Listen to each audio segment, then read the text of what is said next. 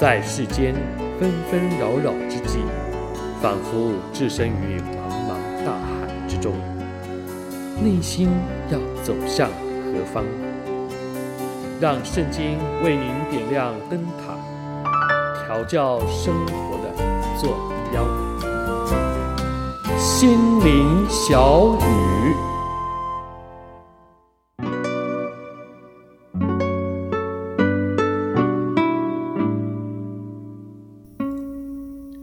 亲爱的朋友、弟兄姐妹，大家平安，欢迎来到心灵小雨的时刻，我是志阳。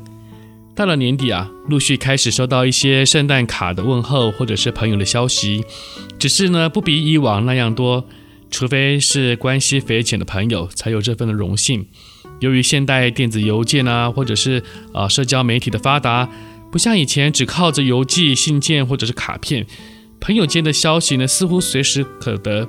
若要打声招呼问候，一秒钟一个表情图就送过去了。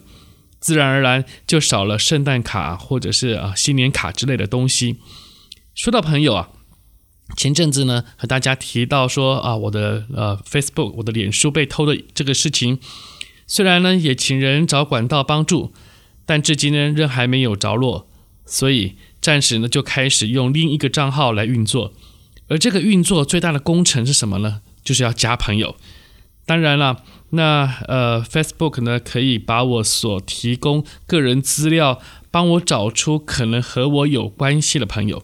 但我也要特别的啊、谢谢我原先在 Facebook 上面的朋友所发出的邀请，他们很快就接受了，以至于可以恢复相当的水平。而当我们在做这个决定是否要对所推荐的朋友邀请的时候啊，相信我们并非盲目一路的点击每一个邀请的。而是会稍微看一下，诶，这个人是谁？是不是我认识的呢？啊，还是我们共同的朋友有多少呢？是哪一些人呢？才决定是否邀请他。因为现在奇怪的人也很多，避免造成往后不必要的困扰与麻烦，我就在想啊，为什么我们会有这样的选择呢？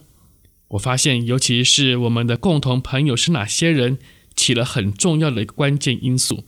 那是因为啊，我们至少会有一些共同的话题，或者是最起码的相似的兴趣。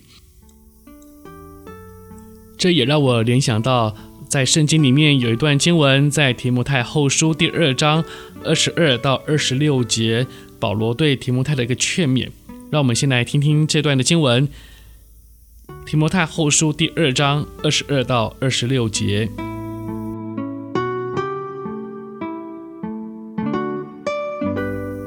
你要逃避少年的私欲，同那倾心祷告主的人追求公义、信德、仁爱、和平。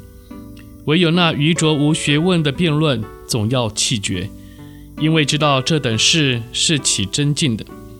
然而主的仆人不可争竞，只要温温和和的待众人，善于教导，存心忍耐，用温柔劝诫那抵挡的人。或者神给他们悔改的心，可以明白真道，叫他们这已经被魔鬼任意掳去的，可以醒悟，脱离他的网罗。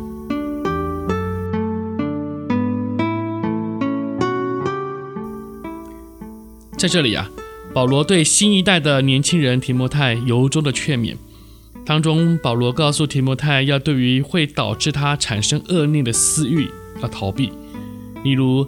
啊、避免会产生这样试探的环境了。但这个只是一种啊、消极远离试探的方式，而最好的积极的方法，就是能够有一帮啊、一起愿意追求公益、信心、仁爱以及和平的亲心的朋友，和他们在一起，大家相互的影响、提醒并扶持前行。自然而然，试探就很难找上门来了。我发现啊，这在自己的 Facebook 上面呢，跳出来的信息就很明显的可以体现出来。